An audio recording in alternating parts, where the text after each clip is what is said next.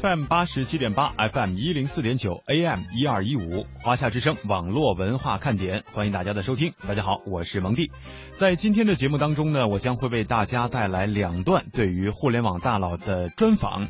第一段呢，我们在上半时段将会听到的是来自于前 UC 的这个总裁啊，于永福，也是一个在创业界非常有能力的人，也是非常知名的一位互联网大佬。现在呢，他已经把 UC 并入到了阿里的体系当中，而自己也成为了阿里的副总裁。那么在过去的这一年当中，于永福对于自己的这个评价，以及作为阿里副总裁所窥探到的阿里的内部体系当中的情况，又是如何呢？阿里作为一个如此庞大的体系，那么在阿里集团当中工作又是一种什么样的感觉呢？相信很多朋友也非常的好奇。那么接下来的时间呢，我们就要跟随于永福先生一起来感受一下阿里的文化，以及他自己对于过去的一年当中给自己的评价到底是怎样的。去年六月，UCU 市以中国互联网史上最高金额四十三点五亿美元。被阿里巴巴全资收购。然而，互联网公司并购案例成少败多，推行大学文化的 UC 优势如何融入到阿里巴巴的江湖之中？我觉得马总还是挺厉害，也挺狠的，就是让我自我整合。比如说，我用。呃，战略决策委员会羽绒服整合这个 UC 羽绒服，入职阿里巴巴一年，从阿里移动事业群总裁、高德集团总裁到阿里妈妈总裁，他身上的标签在不断增加，看似受到马云重用。却并未触及阿里核心业务电商。我带了很多年的都是非电商业务，这个呢是大家特别稀缺的，把基本上非电商的一些业务这个交给我带，也是希望我有更多的不同的大的思考。移动互联网大潮来袭，BAT 在移动端的布局逐渐呈现。作为阿里移动事业群总裁，他如何看待当前局势？阿里的引擎和腾讯的引擎。很有意思，百度其实在这轮里边已经被拿下了。互联网创业的战场上，作为一名老将，为何在他的创业经历，运气比努力更加重要？中国有十三亿人口，努力的人很多，有运气走到最后的人毕竟是少数。本期创业季，革新对话阿里巴巴移动事业群总裁于永福，聊聊入职阿里一年考。于永福，二零零一年加入联想投资，负责 TMT 领域投资工作。二零零六年年底加入了 UC 优势，担任董事长兼首席执行官。二零一四年，随着 UC 全面并入阿里巴巴，于永福担任了阿里 UC 移动事业群总裁以及高德集团总裁。二零一五年三月开始担任阿里妈妈总裁职务。我们想先问一下，您在加入阿里这大半年的时间内，主要做了哪几块的业务和具体做了哪些事情？应该讲的话呢，这个有三块业务吧，在这个过去的不到一年的时间。第一个呢，就把原来自己的业务线，对这个 UC 的相关的一些业务线，把它呃带好，做到更大更强吧。因为原来 UC 的业务线呢是五加一，分别是浏览器、搜索、应用分发、移动游戏和移动阅读。一呢是这些业务的国际化，对我们现在已经在移动浏览器和呃移动的应用分发方面完成了国际化。对，呃，这是一个块，也就是原来我带的业务，做了这个两个加法，一个加法呢是那个呃整个高德的业务。对，这是做的加法。从去年的十七月十八号接手到现在的话呢，应该讲我在这块业务上投入的精力至少呢有百分之六十的时间。第三个加法的话呢，实际上是在这个呃阿里巴巴集团战略决策委员会这个层面。其实这个对我来讲呢很重要，其实更多的这种学习的过程。对，如何去学习这个不同的行业，比如说电子商务，比如说互联网金融，就是大家怎么去思考这些行业的发展，那这是一个学习。第二个学习呢，就是毕竟呢，这个我们原来的公司的话呢，是这个三千人的公司。然后阿里呢是一个三万人的公司，所以说管三千的人时候和这个带三万的人的时候呢，整个管理的一些思考思路和方法还是有较大的不同。这个阿里妈妈这个互联网推广的业务，呃，这个业务的话呢，对于我今年来讲，会是一个重要的这个呃要自我提高的一个地方吧。因为毕竟这个阿里妈妈是几百亿的规模，对，占了阿里集团超过一半的收入。那给自己这半年的成绩打个多少分呢？我觉得我能打九十分吧。其实，在过去的一年，我有这个三种这个角色。第一种呢，叫做这个被整合者。第二个呢叫做自我整合，因为我作为阿里战略决策委员会 member 之一，其实我后来想了想，我觉得马总还是挺厉害的，也挺狠的，就是让我自我整合，也就是说我用呃战略决策委员会用服整合这个 UC 用服，其实这是一个叫做自我整合过程。第三个角角色呢是带领这个高德的团队，要作为整合者，要完成一个。新的一个整合，所以说这三个呢角色呢，其实在我的内心心力上呢，还是这个有相当大的挑战。而且呢，我想呢，在一个这个加把自己作为一个创业者加入到大平台的时候，自己内心肯定会有起伏，对吧？作为一个独立创业者，你肯定有哪些地方是不甘的。所以，对于零四年这个决定呢，作为班长永福，我认为这是一个负责任的决定。作为永福自己来讲的话呢，我觉得我肯定有很多的这个遗憾，所以心理上是很复杂的。第二个呢，这个体力上复杂。去年呢，有点像这个创业的早期，因为你想，这属于这个几个地方，这个几条线，它本身呢也是个体力活。我出差的时间比以前要多了很多，而且很多呢都属于这种打飞的。今天早晨起个大早飞过去。第二天晚上要再飞回来，脑力呢？因为它有很多的业务是我原来不熟悉的，比如高德，那这就是一个快速学习和发展的一个过程。而且呢，这个整合应该讲是我们创造了一个新的记录，因为中国的互联网到现在为止超过千人规模的整合是没有成功的案例的。为什么呢？因为互联网发展太快，这个过程中你要整合成功就有两个标志，第一个呢就是这个业务的市场份额。它的业务要高速成长。第二个，这个业务品牌还要继续上升。过去的话是没有这个太超过千人公司是没有成功的案例的。反过来，像当年阿里整合雅虎是失败的。最近的案例呢，就是百度整合九幺是失败的。所以说呢，你能看到这个挑战。但是呢，今天这个时间点，我很自豪的讲，就是 UC 和高德的整合已经成功的实现了软着陆。就这个呢，我我我觉得还是挺自豪的，应该讲创造了一个新的记录。所以说整体来讲呢，我给过去的这个一年打一个九十分吧。那那十分扣在哪儿？如果让我再做第二次，我肯定认为有些事情可以做得更早一些，有些事情呢可以做得更系统化一些。能详细讲讲哪些事情你会做得更早？其实站在整合者的角度来讲呢，其实他内心是非常希望。这个整合者和被整合者呢，如果举个例子，像一个大哥哥和一个小弟弟，这个大哥哥呢是真的特别喜欢小弟弟，想拥抱他。但你想，这个小弟弟看到一个大个的，因为这个人来抱的时候，第一反反应是什么？后退，恐惧，对吧？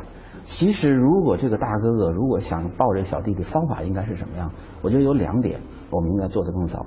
第一个呢，要蹲下来，让这个小弟弟有平视的感觉，而不是仰视的感觉。第二个呢，就是沟通这个所有的这种思考或定要更平等一些，因为在业务思考上，大家是共识，就是如何让这个融合的业务取得更快的成功。嗯，对。从阿里整合雅虎到百度收购九幺，互联网巨头之间的并购罕见成功案例。以校园文化为核心的 UC 如何融入阿里的江湖中，并未触及阿里电商核心业务的俞永福能否成为阿里的变量？俞永福说自己创造了一个奇迹。呃，因为我们知道，在 UC 其实是一种大学校园的文化，所以人大家会叫您班长。是。但是在阿里里面是一个江湖的感觉，每个人都有一个花名。嗯。所以我们其实确实会很关心这两种文化在融合的过程中是否顺利。第一个呢，就是我这个带的业呃呃业务，我都会把它改造为大五的文化，就大学的文化。嗯。原因很简单，就我带的业务呢，本身呢都是偏技术型的业务。如果整个的互联网呢，我是把它总结为有三种不同的业务类型，嗯，一种呢是技术型的业务，一种是设计型的业务，一种是运营型的业务。永福比较擅长是第一类，技术类的产品。第三类也不是我擅长的。第三类的话呢，比如像电商啊，像社交啊，很多它都是一种运营性的这种业务，要很强的运营的能力。你如果把它每年都每一天都搞成双十一，那可能这个业务就太成功了。那反过来呢，就是在这种技术类产品里边，其实呢，我觉得它的氛围整体呢，更像那个大学的宿舍，嗯，有它的那个年轻青涩的一面，有它理性的一面。但是也有他那种这个很朝气、很蓬勃的，所以说你看我带的业务都很有这个，都很符合这个。比如高德，它典型的是用技术和数据驱动的；阿里妈妈虽然是个推广业务，但它一千一百人其实也是一个技术和数据驱动的。所以说在这些业务里边，我更多的会沿用自己的风格。我觉得就是推进整个那个大武的文化，就要求更简单、更阳光、战功的这个文化。这是一个层面，我觉得只有这种文化呢，我更呃知道怎么样带队伍。我我反过来觉得，我不会这个被完全的去同化。集团的其他的同事其实也是说，哎，永福，你身上这个这个就是非电商的这个呃这个气质气质很很对我们很有价值。其实你千万不要被电商同化了。我觉得我就会那好。大家也希望这样，我就会坚持。那我们其实看您进入了阿里的大体系内，从一个一家公司的一把手变成了团队一员，但是现在其实是很被重用的一员。嗯，您觉得为什么您如此的被重用？第一个呢，就是我现在的状态是很放松的，我不会为任何人打工。对，我不不是说我要这个打工，我要汇报给谁，我要在什么职业上要多高的这个追求，要成为什么这个 CEO 等等，这都不是我的追求。大家也能感受到永福这种放松的状态。所以说，在沟通的时候呢，变得更简单和直接。第二个呢，就是作为团队的一员的话呢，一定是要有能力的一员。嗯，这个有能力很重要，是互补，这是搭班子特别特别重要的一点。对对。因为整个的这个产业发展很快，业务线又很宽，你希望某一个某一个人成为 super star 超级英雄，什么都懂是不太可能的。嗯。所以最重要的是在班子里边有不同能力的人。配在一起，就这样的时候呢，这个我看你越看越美，你看我也越看越美。对于这个阿里这个集团来讲的话呢，其实是非常缺这种非电商方面的这个有能力的团队的，因为在电商领域，其实阿里发展了这么多十五年，发展十几年之后，是有很好的这个能力和团队的积累的。嗯，那你就看整个中国的互联网，其实已经进入了一个双引擎的时代。阿里的引擎和腾讯的引擎，嗯，很有意思。百度被落下了吗？百度其实在这轮里边已经被落下了。其实你看到这两个引擎的话呢，就是在两个维度，一个在电商的领域，一个在非电商的领域。阿里是在电商领域很强，嗯，经过过去十年的发展，在非电商领域的话，其实是很有挑战的。但腾讯呢，在非电商领域很强，但也用了十年的时间，在电商领域里边想这个有所作为。但最后的话呢，其实是把自己的业务这个交给这个京东，嗯，作为一个时代的一个结束。嗯，其实你看到电商和电商这两种基因和特质，还它的差异还是挺大的。所以说，对于我来讲，我带了很多年的都是非电商业务，这个呢是大家特别稀缺的。所以说呢，也是呃这个把基本上非电商的一些业务这个交给我带，也是希望我有更多的不同于大家的思考。嗯嗯，您刚刚说，可能在这个这一轮新的浪潮中，百度已经有点被落下了哈。呃，在在这个问题上，其实我也问过张雅琴，呃，当时雅琴的回答是说，我们在下一盘大棋，嗯，我们在投入人工智能，投入这些属于未来的科技。嗯，那您怎么回应他的这样的一个评论呢？对于未来的话，每个公司其实都要有规划自己的未来，没有未来的话，那这个公司真的就没有未来了。嗯，那对于未来。百度会继续去努力，成为这个呃用户更多的这个生活里边的一员。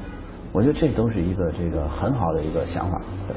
嗯。当然鼓励了，对，因为毕竟这种竞争，注意，其实我觉得在国内大家这有时呢太这个避讳谈竞争，竞争是一个名词，不是一个这个竞争和敌人是两码事儿。嗯。竞争其实让产业，让整个企业。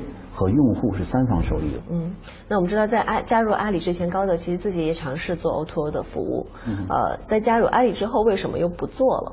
两个原因。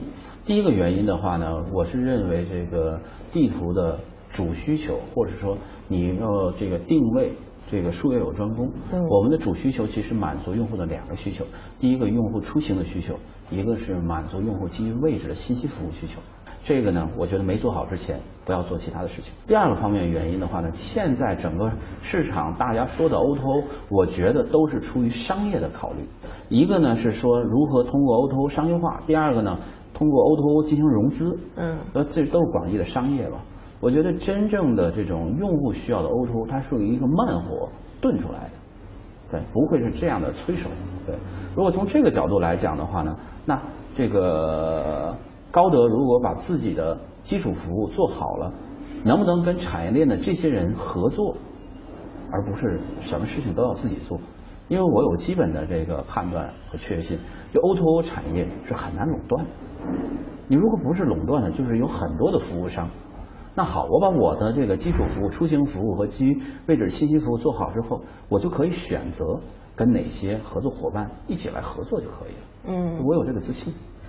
随着互联网向传统行业的逐步渗透，汽车已不再是单纯的交通工具，而是成为了一个移动终端。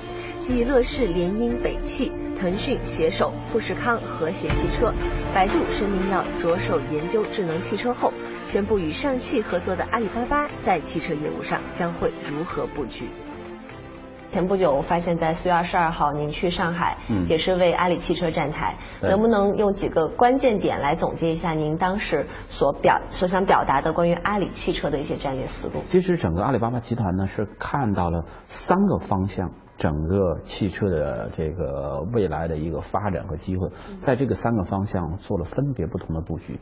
第一个方向呢，看到的关键词呢是汽车的电商，因为整个的新车、旧车零部件，我们看到这个未来的五年，从传统的销售的方式都会加速向电商的方式进行转移。阿里用拥有了超过六千万用户。的这种呃购买相关领域用户的这种数据，这是我们极大的一个资产。所以说呢，在今年呢，这个新成立了阿里汽车事业群，这个业务团队的话呢，其实捕捉的关键词是汽车电商，整个把阿里内的资源进行整合。第二个方向我们看到的机会呢，其实呢应该叫车联网，是整个汽车正在从功能汽车向智能汽车。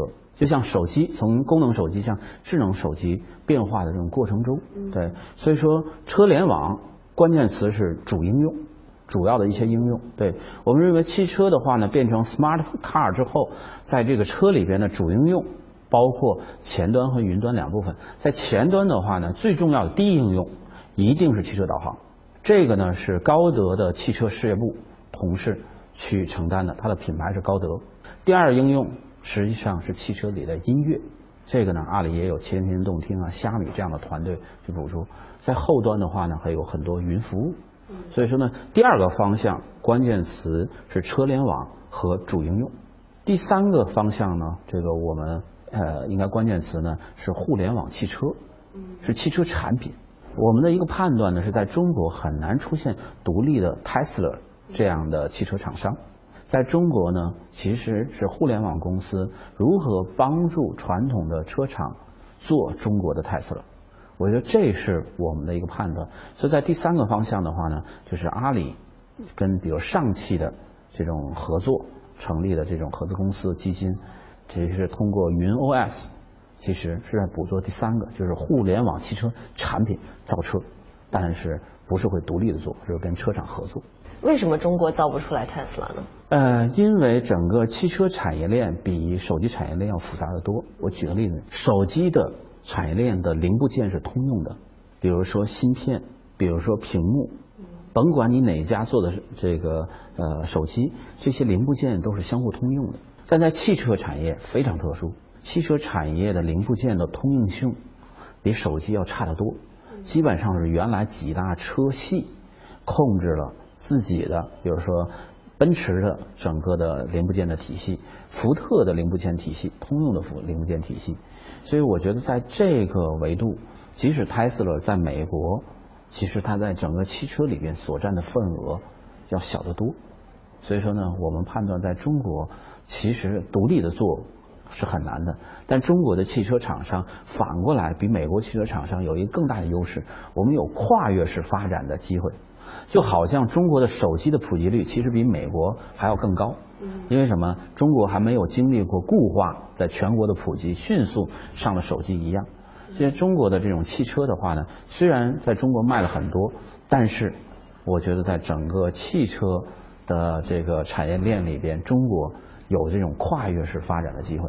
我注意到一个细节，打开于永福的微信，他的微信签名写了这么六个字：永远有福的人。于永福毕业于南开大学国际商学院，本科毕业的他加入联想投资集团，二零零六年加盟 UC 担任 CEO 一职，在他的带领下，UC 优势实现了连续三年超过一百倍的业务成长。而俞永福认为，创业的路上运气比努力更重要。看到您的呃微信的这个签名，叫做做一个永远有福的人，嗯，能说说为什么是这个签名吗？好问题，这个呢其实也是我中间的一个心得，我就是人什么时候才是幸福的呢？我觉得他具备了三个 F，他就幸福了。第一个呢是你的这个 friends。你创业，你的业务发展过程中，你其实都是需要这个朋友的，你的合伙人，你要能够找到一个这个一帮人跟你一起干活，你想想这是多幸福的事儿。第二个 F 呢是 family，因为创业的这个过程中，这个你后院会不会着火？后院是不是支持你这样去发展？我觉得这个有很多同学问我，就说，哎，永福怎么平衡这个，比如说两地的问题啦，然后孩子问题，安心。其实我说很难平衡，为什么？每个人只有二十四小时。你不多一分钟，不少一分钟，所以这时候呢，就是是是有一个好的 family 理解支持你，这就是幸福的。第三个这个呃呃 F 呢，我觉得其实是实际上中文英文混合啊，师傅。因为每个人呢，其实在人生的过程中，如果你都能在不同的阶段有能够找到自己的师傅，实际上是让你个人能力提高的很重要的。人很多时候呢，就是一层窗户纸。如果在一些他不用天天给你教你，在一些关键的时候的时候，能帮你捅破那种窗户纸，你其实对于整个事业的思考、业务、产品等一系列思考呢，就突破那个天花板。所以我觉得人在任何的年龄都想办法要找到自己师傅比自己高的人。您觉得您在创业或者是这个您的事业方面，是福气、幸运的成分更多呢，还是自己努力的成分更多？那我肯定说福气这个幸运的成分，因为中国有十三亿人口，努力的人很多，这个呃有运气走到最后的人毕竟是少数。我觉得所以说在这里边努力等一系列的话呢，属于必要要素，但它不是充分要素。我是认为努力等勤奋等这些属于必要要素，所以不在这个维度，不代表你努力了勤奋了就一定能成功。所以说最后影响成功的这个。运气和福气还是很关键。呃，能不能跟我们评价一下你眼中的马云、风清扬是个什么样的人？从零九年到现在，就说呃这几个阶段看自己理解的风清扬还是有较大的不同的。嗯，在零八年底、零九年初第一次见这个马总的时候，因为那时候我们在融资的第二次融资的一个路上，所以那时候见马总的话，那都是仰望星空啊，大佬啊。那都是这个要跟马总这个合合张这个照片，对，要把照片这个放在办公室的那种感觉，这是这个在那个时代。今天的话呢，这个心态肯定是说是马总最年轻的一个这个合伙人，但实际上呢，是是作为这个 partner 之间的这种关系，所以说我也有责任，对，所以在这个角度再观察这个这个马云马总的时候呢，我觉得有不同的味道。我觉得这个。他身上的那个热情和激情，其实，在这么多年依然保持下来，我觉得这还是挺神的。就从零九年认识到现在，我就看到他的一些商业上的一些直觉，最后到把握那个机会，把握的还是相当之好。